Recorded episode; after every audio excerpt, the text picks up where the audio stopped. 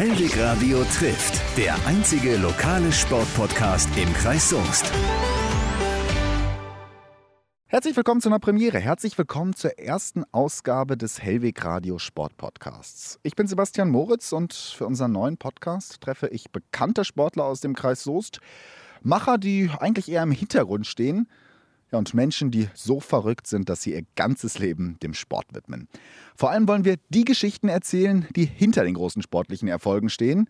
Denn mit dem Hellweg Radio Sport Podcast sind wir in Zukunft einfach noch näher dran. Los geht's heute mit einem jungen Mann, zu dem mir eine ganze Menge Wortspiele einfallen würden. Überflieger, Höhenjäger, aber man kann es auch einfach so sagen, wie es ist. Er ist der beste deutsche Junioren-Hochspringer. Im vergangenen Jahr Fünfter bei der Junioren-Europameisterschaft und äh, in diesem Jahr will er zur Europameisterschaft ins Berliner Olympiastadion. Hallo Falk Wenrich. Einen wunderschönen guten Tag wünsche ich. Äh, wir sitzen hier im, auf dem Sportplatz am Soester Schulzentrum. Du willst gleich noch trainieren. Das ist hier relativ unspektakulär. Das ist ein ganz normaler Sportplatz. Da vorne stehen sieben Garagen. Hinter den Büschen da vorne steht irgendwie so eine braune Dreifachturnhalle. Also relativ schlicht alles, aber für dich ist das irgendwie doch ein besonderer Ort, denn hier hast du vor zehn Jahren noch Brennball gespielt da vorne in der Halle. Hier hast du schon ganz, ganz viel trainiert. Was, was verbindest du mit dem Ort hier? Dieser Ort, der hat einmal seinen ganz eigenen Charme und gleichzeitig habe ich hier auch bei Westfalia Soos noch kurz Fußball gespielt, bevor ich mich entschieden habe, dann wirklich nur noch mit der Leichtathletik zu beginnen. Und zwar habe ich die komplette Vorbereitung bei Westfalia Soos mitgespielt und war ein fest integrierter Teil der Mannschaft. Und dann urplötzlich, von jetzt auf gleich, habe ich gesagt, tschüss. Die waren alle sehr sauer, was ich auch verstehen konnte. Und ich kann mich auch schlecht erinnern, wie das einfach aus mir herausgekommen ist. Aber ich wollte dann fünf bis sechs Mal in der Woche trainieren, bin von der Jugendgruppe mehr ins Leistungstraining gegangen. Und so hat sich das dann alles entwickelt. Heutzutage muss man aber sagen, dass mein Trainingsstandort natürlich vornehmlich in Dortmund ist, vor allem im Winter durch die Leichtathletikhalle. Aber ähm, ich komme gerne hierher und wenn Brigitte, die fährt immer von Fröndenberg. Brigitte Koschilgen ist deine Trainerin, die Bundestrainerin, mit der du trainierst. Genau, richtig. Holzapfel wird dem einen oder anderen noch was sagen von früher. Dann trainieren wir auch gerne hier in Soest und gehen voll gemeinsam frühstücken oder sie kommt auf unser Glas Saft vorbei. Du hast ein relativ gutes Verhältnis zu deiner Trainerin, glaube ich. Oder das ist ein bisschen mehr als nur Trainer und Sportler. Sie versteht euch auch privat ganz gut, oder? Ja, wir haben viel gemeinsam durchgemacht. Wir können es jetzt mittlerweile seit über acht Jahren. Und sie hatte eine sehr schwere Zeit in Jahren, wo ich extrem gut war, 2012. Ähm, dann in Jahren darauf ging es mir nicht gut. Und ihre Eltern sind verstorben und all diese Dinge schweißen einen natürlich aneinander. Also wir sind Freunde. Und nach meiner Karriere, ob ich jetzt Weltrekord gesprungen bin oder meine Bestleistung für immer bei 2,29 Meter stehen geblieben sein wird, das ist dann irrelevant, sondern wir bleiben Freunde. Du hast eben gesagt, du hast auch eine schwere Zeit äh, durchgemacht. Vielleicht einmal ganz kurz, worum ging es da? Ja gut, nach 2012 kam dann die Krankheit Depression in mein Leben. Mittlerweile ähm, haben ja viele Medien schon darüber berichtet und das Thema ist auch so ein bisschen abgeschlossen für mich. Es kommt natürlich immer mal wieder so gewisse Anfragen. Und mittlerweile, was ich ganz toll finde, ist, wie es immer wenig, wie es immer weiter aus meinem Leben heraustritt. Ähm, ich kann mich daran nicht mehr erinnern richtig. Also ich, kann, ich weiß noch, dass es schrecklich war, aber mittlerweile fällt es mir immer schwerer, ähm, mich daran zu erinnern, wie das alles genau war oder das meine Gefühle von damals zu beschreiben, sondern ähm, ich bin wieder der glückliche junge Mensch von früher. Du wirkst jetzt, so lachst, du wirkst total optimistisch. Ähm, hast mir neulich gesagt, die Saisonvorbereitung äh, im Trainingslager in Südafrika war so gut wie noch nie. Äh, was sind seine Ziele für dieses Jahr? Also ich bin schon sehr enthusiastisch momentan. Das Training läuft sehr gut. Meine konditionellen Voraussetzungen, also Kraft, Schnelligkeit, Sprungkraft, ist alles exorbitant gestiegen. Jetzt muss ich das alles einfach zu Beginn der Saison an die Anlage bringen.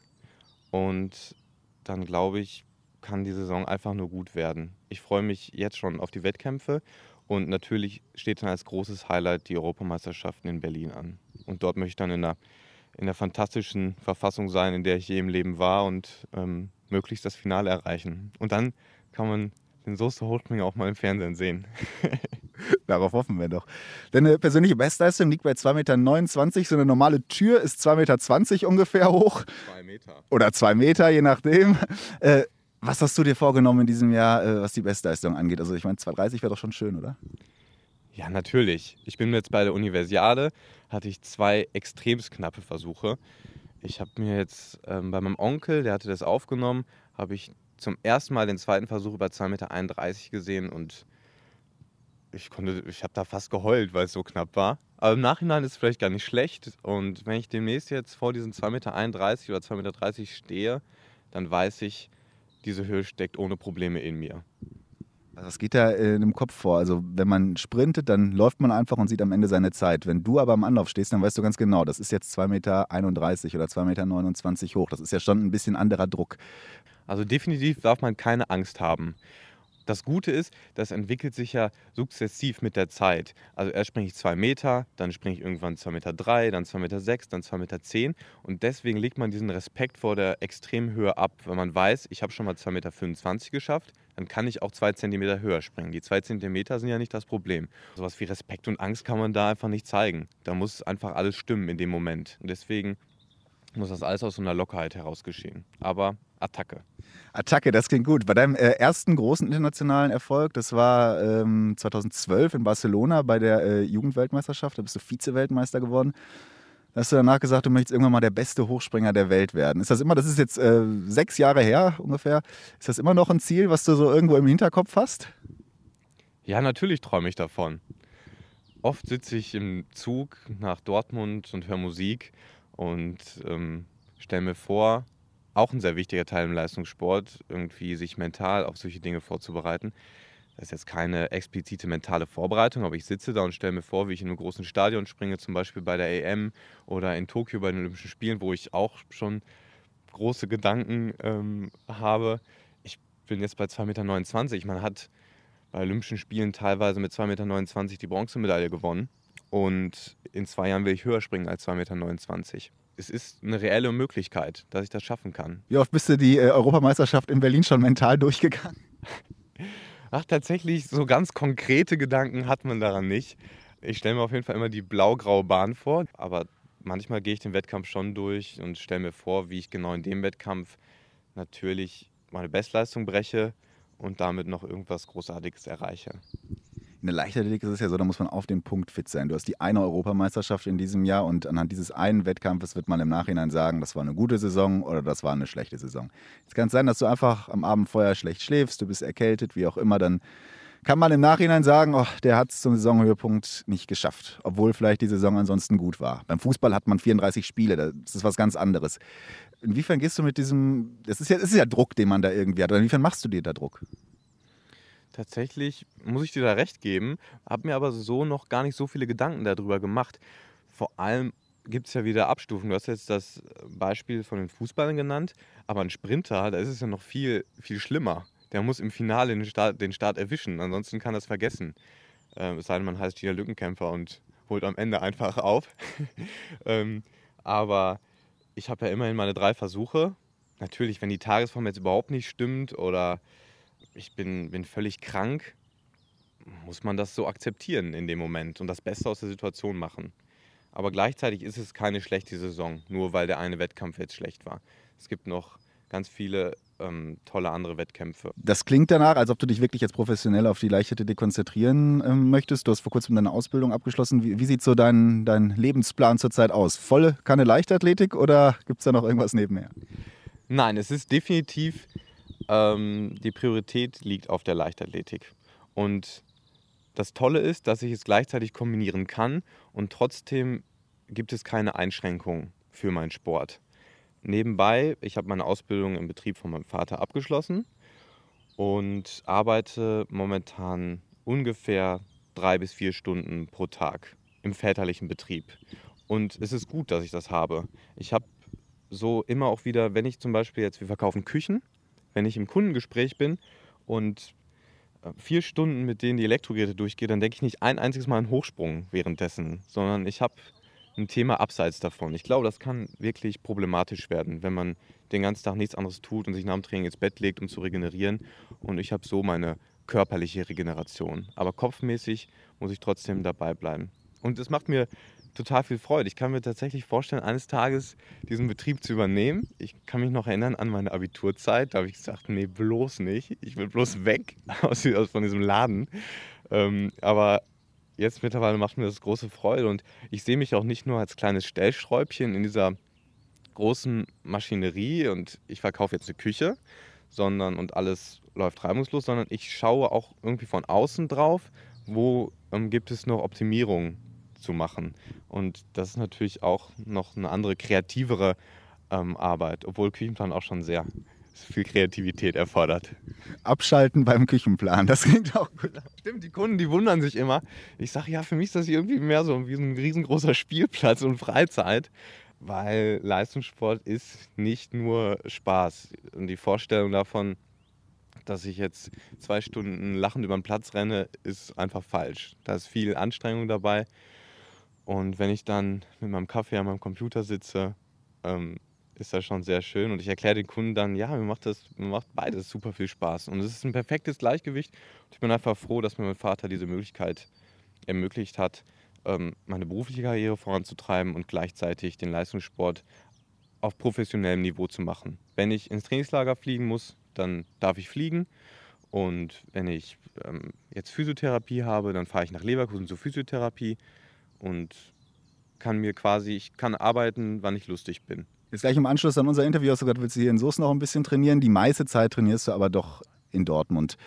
Wie sieht da der Ablauf aus? Wie oft fährst du nach Dortmund? Wie viel Zeit geht dafür drauf? In letzter Zeit trainiere ich tatsächlich sogar sehr oft hier. Ich bin, ich stehe morgens, ich bin Frühaufsteher, fahre dann hier zum Konfos in Soest am Schulzentrum und mache so ein ausführliches Beweglichkeitstraining. Dann bin ich schon sehr gut auf den Tag vorbereitet. Von hier geht es dann zum Laden wo ich äh, arbeite bis ungefähr 13, 14 Uhr, je nachdem, wann nachmittags Training ist. Dann steige ich in die Eurobahn, auch Teil meines Lebens, seit ich 15 bin. Früher direkt nach der Schule, jetzt nach der Arbeit. Und dann bin ich so von dort von 16 bis 19 Uhr. Also ich trainiere morgens eine Stunde hier in Soest, dann drei Stunden. Die Haupttrainingseinheit findet in Dortmund statt mit Kraftraum, Techniktraining, Lauftraining, alles, was das Repertoire so hergibt. Und dann fahre ich nach Hause und bin so gegen 20, 21 Uhr am Soester Bahnhof und lege die Strecken dann immer mit dem Fahrrad zurück. Von, ich wohne in Paradiese, äh, sehr idyllisch gelegen und nur ein Kilometer von Soest entfernt. Das gefällt mir auch sehr gut. Das ist schon ein Fulltime-Job, ne? Doch, definitiv. Manchmal wünsche ich mir sogar, mh, hm, dass der Tag vielleicht 36 Stunden hätte und ich die Energie hätte, sowas durchzustehen. Du startest für das LAZ Soest, warst auch mal eine Zeit lang in Wattenscheid ähm, in den Jahren 2013, 2014. Bist du aber wieder zurückgekehrt nach Soest. Warum? Ich dachte, wodurch Depressionen genau ausgelöst werden, weiß man ja nicht. Ich dachte, vielleicht ist das ein Auslöser, dass ich weg aus der Heimat bin und irgendwie mich dort nicht wohlfühle. Ähm, und deswegen habe ich das, diese Entscheidung getroffen, in der Hoffnung, dass es sich bessern würde. Es hat sich dann ein Jahr überhaupt nicht gebessert, obwohl ich hier in Soest war. Es war also nicht der Auslöser. Und gleichzeitig ähm, in dieser schwierigen Lebensphase habe ich aber trotzdem die Unterstützung gebraucht und habe die Ausbildungschance bekommen, sodass ich da sozusagen mein Sicherungsnetz hatte. Und aus der großen, weiten Hochschulwelt, die ich 2012 erobern wollte, mit ähm, ja, da kommt wieder das Fußballbeispiel, dem FC Bayern München in der Leichtathletik. Aber ich bin nun mal ein Individualsportler und ob ich jetzt in Soße in Wattenscheid im Verein bin, ich brauche um mich herum nicht zehn Spieler, die das gleiche Niveau haben, sondern ich alleine springe, äh, bringe meine Leistung. Und deswegen kann ich sehr gut ähm, alle Möglichkeiten auch hier ausschöpfen. Und wobei ich sagen muss, was hier auf die Beine gestellt, was schon auf die Beine gestellt wurde hier in Soest, ist schon für so einen kleinen Verein wirklich vorbildlich. Ja, und hier in Soest beim LAZ ist man natürlich stolz, wenn der Falk Wendrich vom LAZ Soest äh, auf der nationalen oder internationalen Bühne im Einsatz ist. Im vergangenen Jahr konnte man dich zum ersten Mal seit langer Zeit wieder hier in Soest äh, sehen, beim Soester Hochsprung-Meeting. Strömender Regen, Falk Wendrich ist 2,20 Meter gesprungen, bestimmt 200, 300 Zuschauer hier, es war eine super Stimmung. Sind das so Hochsprung-Meetings, so Wettkämpfe nach deinem Geschmack oder wie stellst du dir das idealerweise vor? Also definitiv hat sich das ja sehr geändert. Man versucht auch in die Leichtathletik so einen Event-Charakter reinzubekommen. Man kann das sehr schön sehen beim ISTAF Indoor, wo mit Feuersäulen gearbeitet wird und brachialer Musik und alles wird eine große Show. Und ich finde das auch gut, dass können, ich glaube, die meisten Athleten nutzen, um sich zu noch besserer Leistung zu bringen. Dazu kommt Musik, die die ähm, Athleten selbst auswählen können.